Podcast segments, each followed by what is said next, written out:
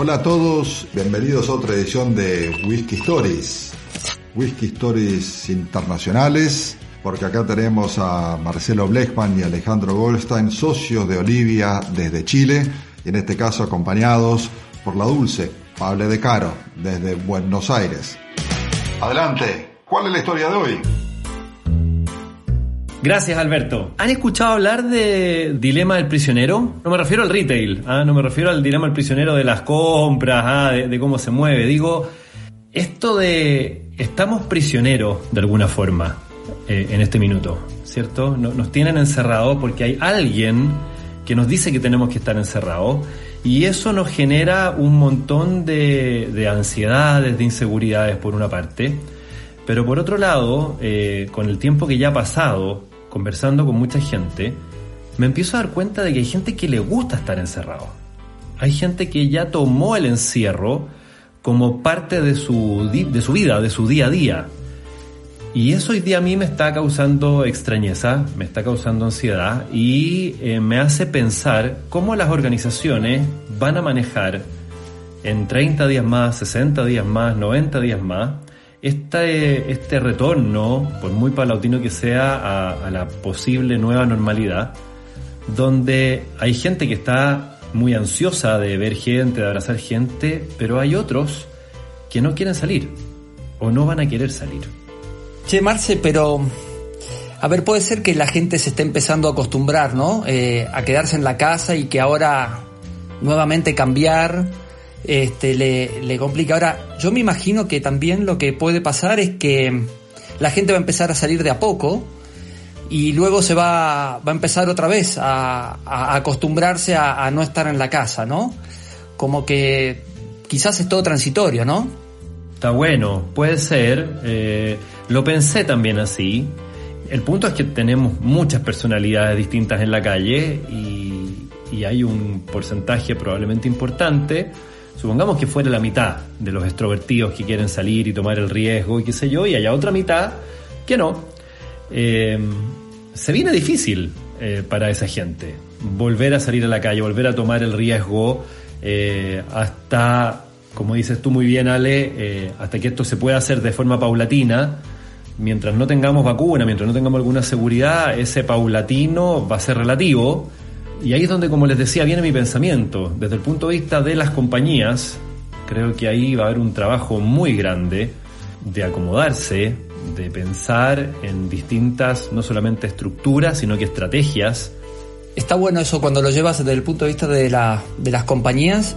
Lo que me imagino yo comparto contigo esto de, del desafío para las organizaciones, ¿no? Y quizás lo que visualizo es como que el desafío para estas va a estar orientado a ampliar los matices, ¿no? Las variables en cómo se establece esa relación empresa-empleado, empresa-colaborador.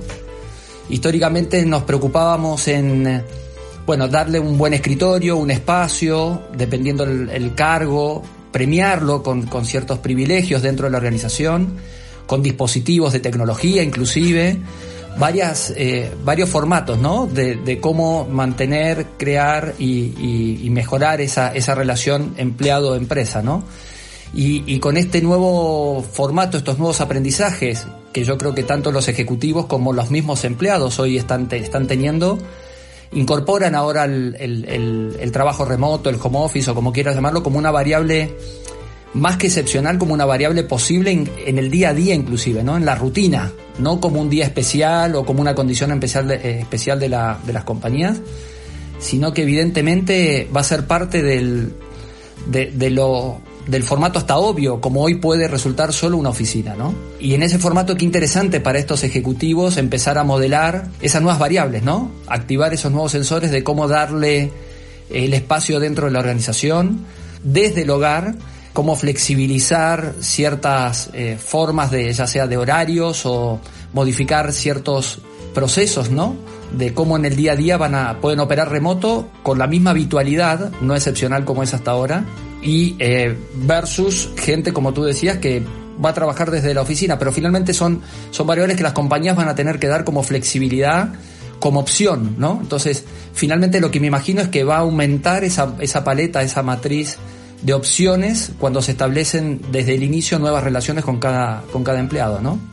Que puede ingresar. Quizás si antes de la pandemia las empresas estaban, o los departamentos de recursos humanos empezaban a pensar en la experiencia del empleado como hilo conductor de ese momento desde que me eligen o elijo el trabajo hasta el momento en que me voy, por lo que sea. Quizás se trate ahora de no buscar esta, o sea, antes como que el foco estaba puesto en definir ese journey del empleado, ese viaje del empleado como una única línea de tiempo.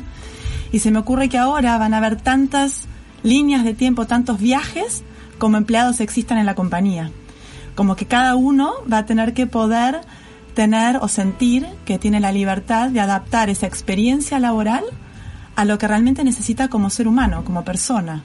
Entonces quizás ya no se vaya a tratar de, de, ver cómo, qué beneficios o qué menú de beneficios, sino es realmente generar empresas o espacios de trabajo donde las personas puedan realmente conectarse, empatizar, comprenderse y acompañarse de la mejor manera posible, porque evidentemente esa persona que tiene el síndrome del prisionero, que hoy por hoy no quiere salir de su casa, me animo a decir que invirtió en estos 90 casi días que va eh, la cuarentena, por lo menos en Argentina, debe haber invertido un montón en hacer de este hogar una casa que lo contuviera mucho más que quizás cuando arrancó. Entonces al volver a mi lugar de trabajo probablemente muchos de estos prisioneros quieran replicar esa sensación de, de contención que antes quizás no tenían. Pauli, buenísimo. ¿Sabes lo que se me ocurrió?